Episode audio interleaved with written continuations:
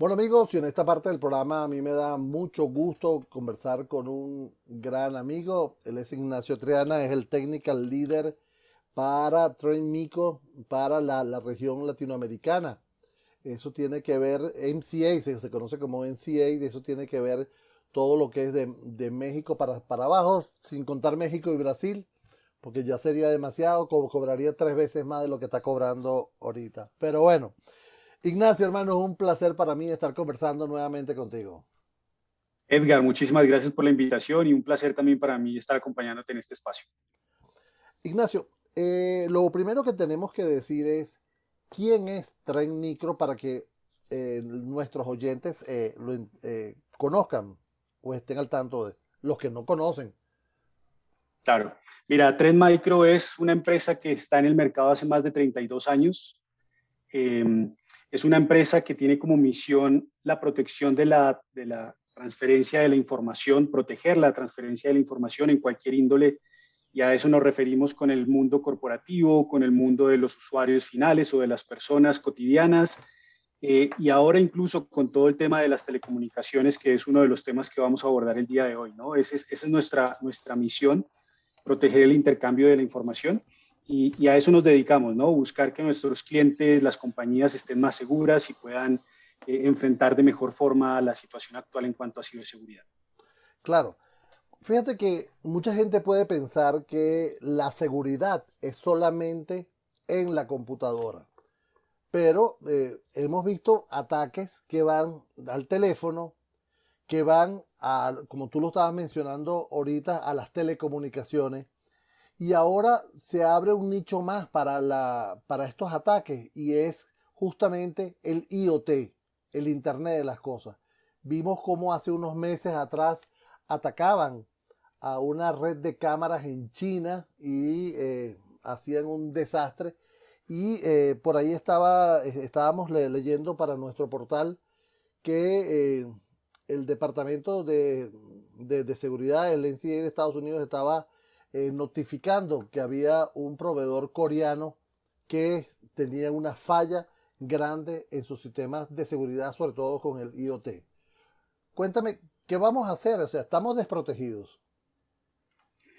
Mira, sí, la, la situación actual en términos de ciberseguridad es muy compleja y, y, eso se debe a que los ciberdelincuentes están avanzando de una forma muy rápida. Eh, nosotros, digamos, los que estamos del lado, a, este lado de la línea, pues también tenemos que tratar de responder con la misma velocidad, ¿verdad? Eh, los atacantes normalmente siempre se, quieren aprovechar de la confianza de diferentes formas, eh, bien sea en tu correo electrónico, bien sea en tu computador, bien sea en una, a nivel corporativo. Hoy en día todo el tema industrial también es un punto importante para ellos. De hecho, recordarás unas compañías que fueron atacadas con un ransomware hace poco, eh, una empresa de oil and gas de Estados Unidos. Eh, y, todo esto, obviamente, siempre están, están en búsqueda de, nuevos, de nuevas puertas. Y ahí es donde todo el mundo de telecomunicaciones, a través de los celulares, eh, se vuelven también muy atractivos para lograr entrar y engañar a las personas y lograr lucrarse de alguna forma, ¿no? Robando información, em, haciéndose pasar por ciertas personas para tratar de, de robar eh, dinero, en fin, este, este es el, el, objetivo, ¿no? Si estamos o no protegidos, bueno, depende mucho de nosotros, depende mucho de que nosotros mismos desconfiemos en nuestro diario vivir cuando abrimos o recibimos un correo electrónico, desconfiar de quién viene, desconfiar si hago clic o no en una URL o en un link, desconfiar de los mensajes de WhatsApp, de las llamadas incluso, eh, que podríamos estar conversando unos minutos. Yo creo que eso es lo más importante y lo segundo es tomar acción, es decir, em, tratar de mantener actualizadas nuestras aplicaciones a nivel corporativo, nuestras, nuestra infraestructura, tenerla lo mejor protegido posible. ¿no? Pero fíjate, Ignacio, la gran pregunta, y, y, en este tiempo que hemos transcurrido en el mundo de la informática, ha sido recurrente es, ¿por qué yo? Yo puedo entender que tú ataques un oleoducto, está bien. Pero yo, que soy un mortal, que no tengo la culpa, que no tengo mayor, eh, mayor, ¿cómo se llama? mayor influencia en este mundo mortal, eh, ¿por qué me vas a atacar a mí? O sea, ¿por qué tengo que protegerme yo? O sea, nada. Yo no, yo no tengo esa necesidad. Bueno, mira, la, realidad es que sí, uno pensaría que uno no tiene mayor relevancia en este mundo y, en, digamos, en, todo este ecosistema o sistema complejo. Sin embargo, si tú te pones a pensar, tú eres una, una persona importante en qué sentido. Tú puedes estar accediendo a recursos corporativos propios de tu compañía, tú puedes estar accediendo a recursos de socios de negocio de la compañía donde tú trabajas, por ejemplo y es donde los atacantes pueden empezar a entrar también a, penetrar esas compañías más grandes, ¿no? Eh, entonces, no solamente es ver un tema personal de que me puedan robar a mí o, no me puedan robar a mí, sino también cómo puedo proteger mi ecosistema. Es, algo bien interesante y es que hoy en día nosotros eh, no solamente estamos interconectados para transferencia de información, sino que estamos siendo también una posibilidad para que los atacantes puedan llegar a diferentes compañías, entidades gubernamentales, en fin. E, entonces se vuelve, se vuelve muy crítico cuando tú lo empiezas a ver desde esa perspectiva. ¿no? Ok, ahora, fíjate, un estudio que sacó IDC, que es una, una empresa consultora e investigadora de mercado, decía que las empresas desde las empresas están usando hasta 90 productos diferentes en sus compañías para eh, proteger su seguridad. Y aún así, decía, hay tres tipos de compañías. Las que están seguras, las que dicen que no las hackearon y las que dicen que no los hackearon pero no lo saben. Las que están hackeadas y no lo saben. ¿Ok? Entonces, wow, ¿cuándo puedo tener yo mi ecosistema de mi compañía 100% seguro y no tener 100 productos?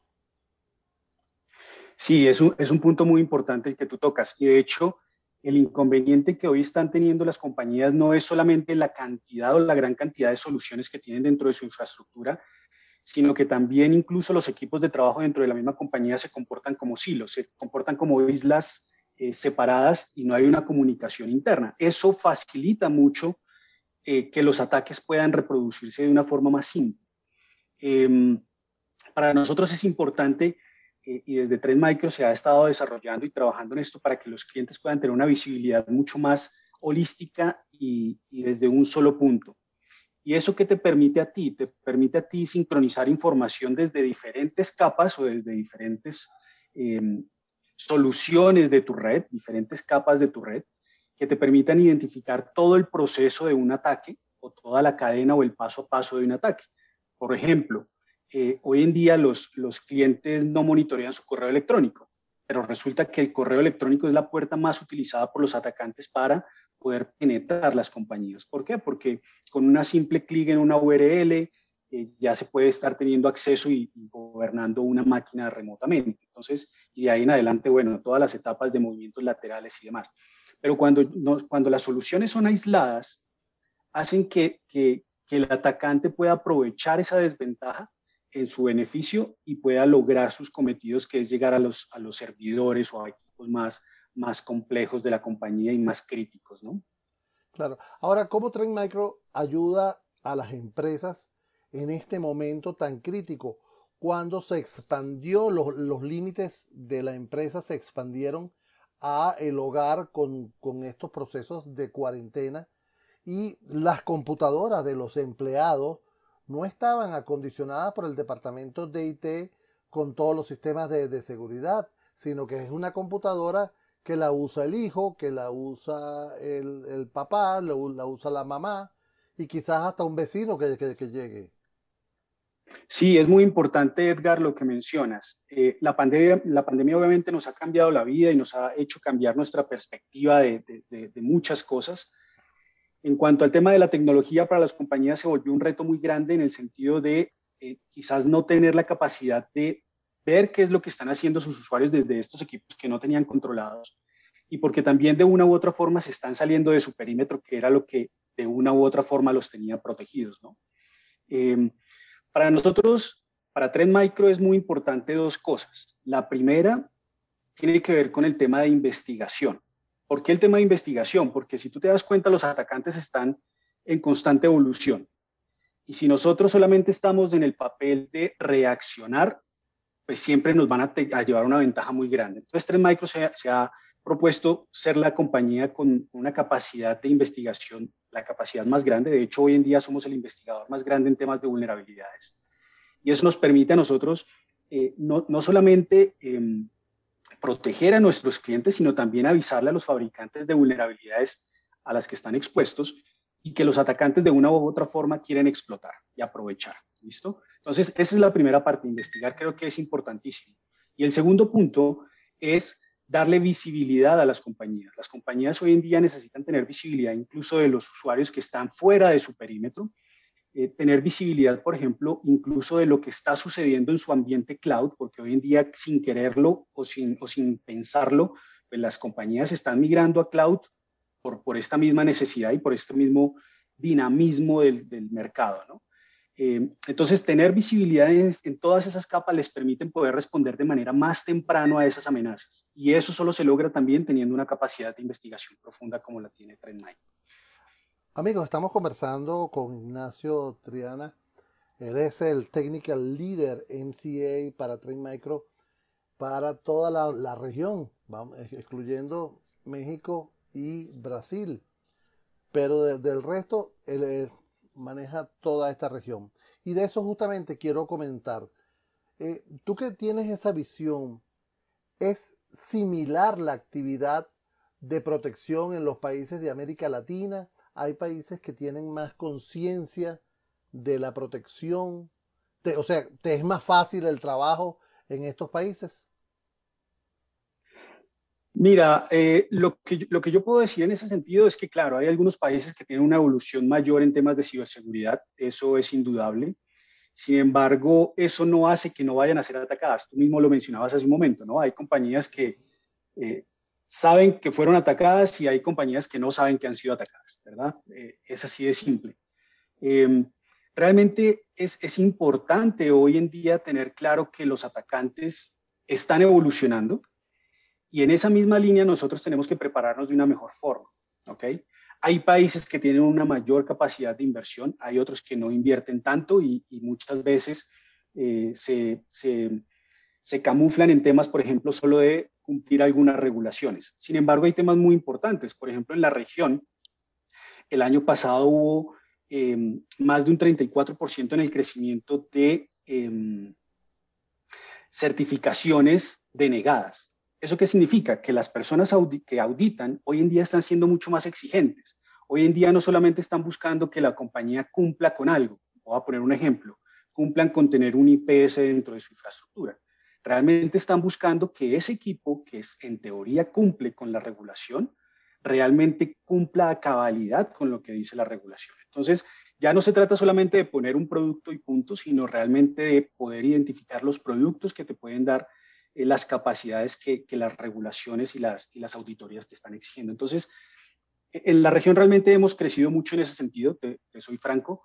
Eh, hay, hay, hay, muchos avances en diferentes sectores y, y, eso es muy bueno, ¿no? Si me facilita o no el trabajo, realmente eh, no dependemos tanto de eso.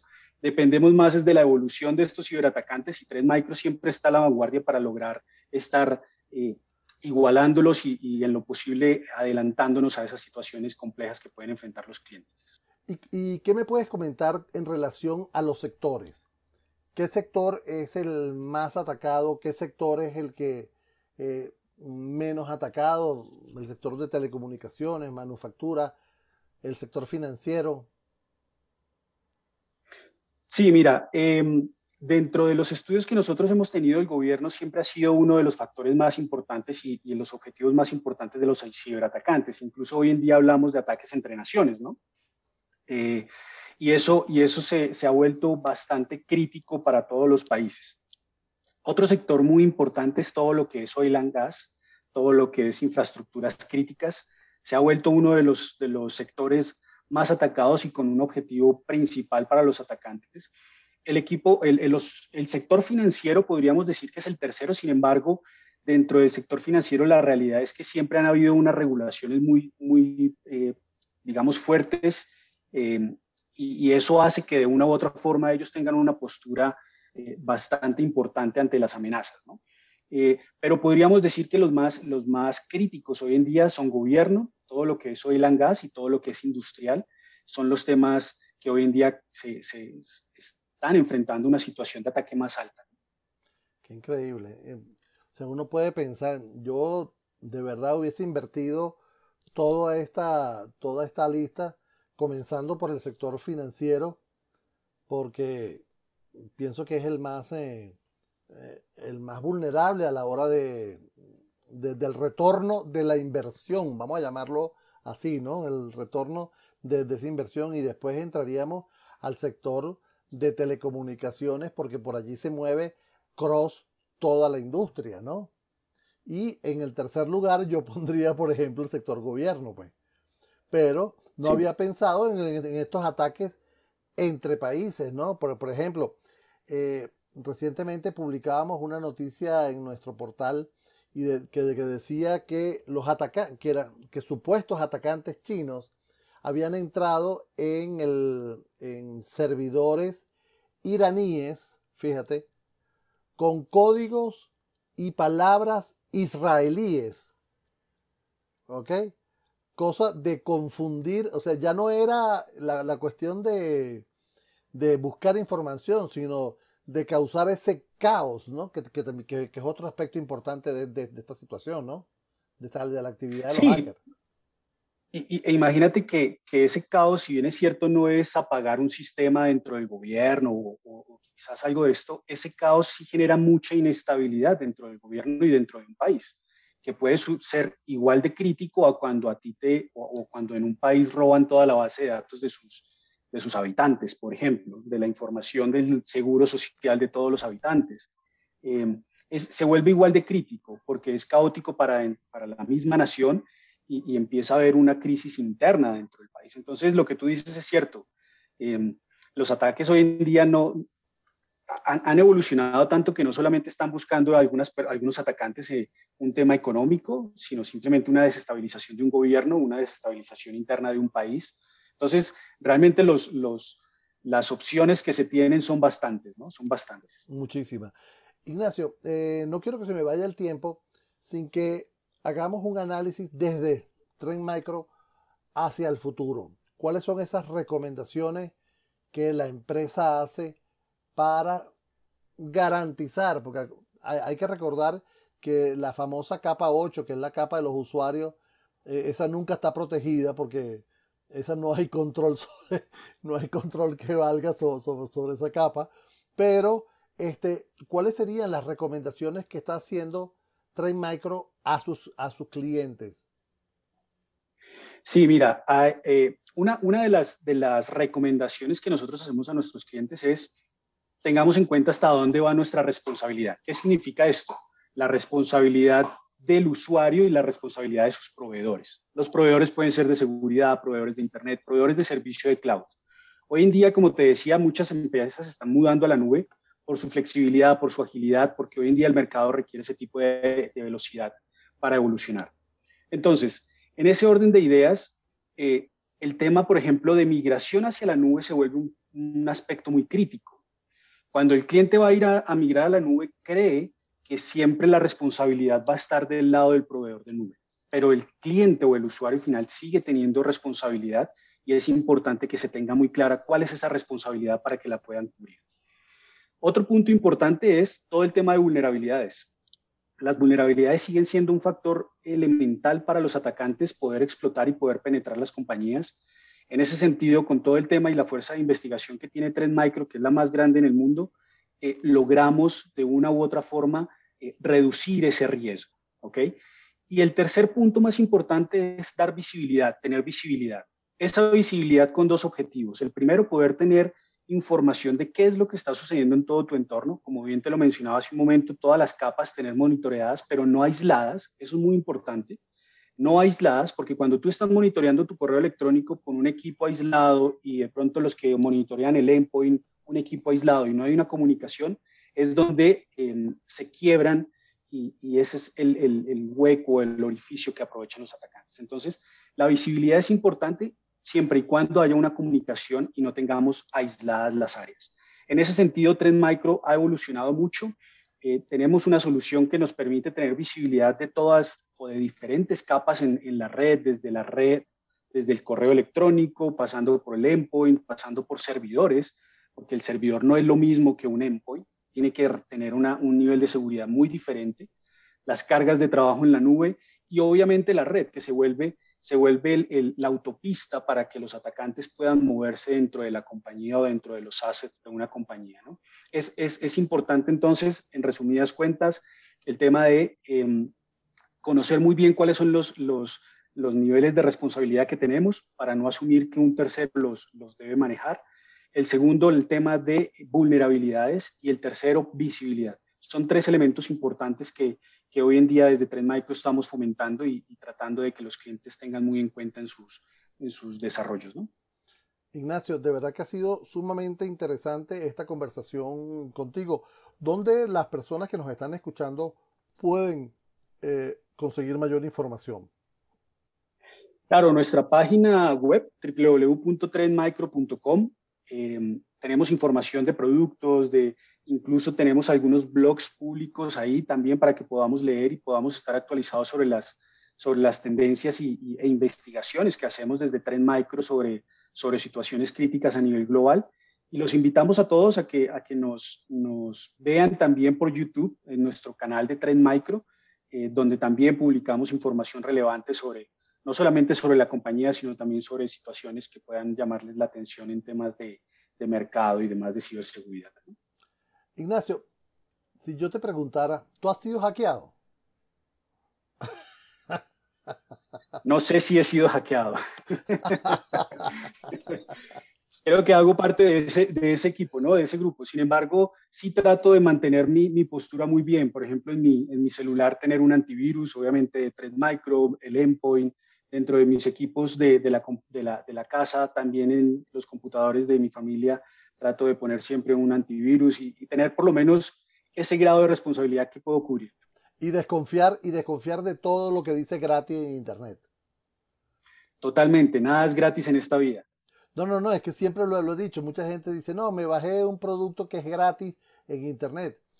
Y yo quiero aprovechar esto para decirle a todos los que nos están escuchando en este momento, cuando algo es gratis, tú eres el valor.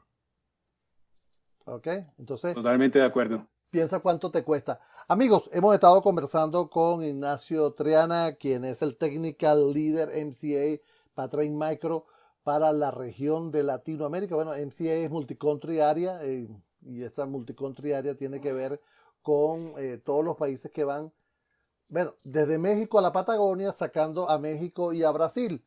Pero ya próximamente lo vamos a ver en otras actividades. Ignacio, un placer hermano, gracias por regalarme este tiempo contigo y, con la información que nos has dado. con mucho gusto Edgar, mil gracias también por tu tiempo y por la invitación y estoy muy atento a cualquier otro requerimiento que tengas. Un abrazo, cuídate mucho. Seguro que sí, vamos a estar en contacto nuevamente con Ignacio muy pronto porque es una empresa que tiene mucha información.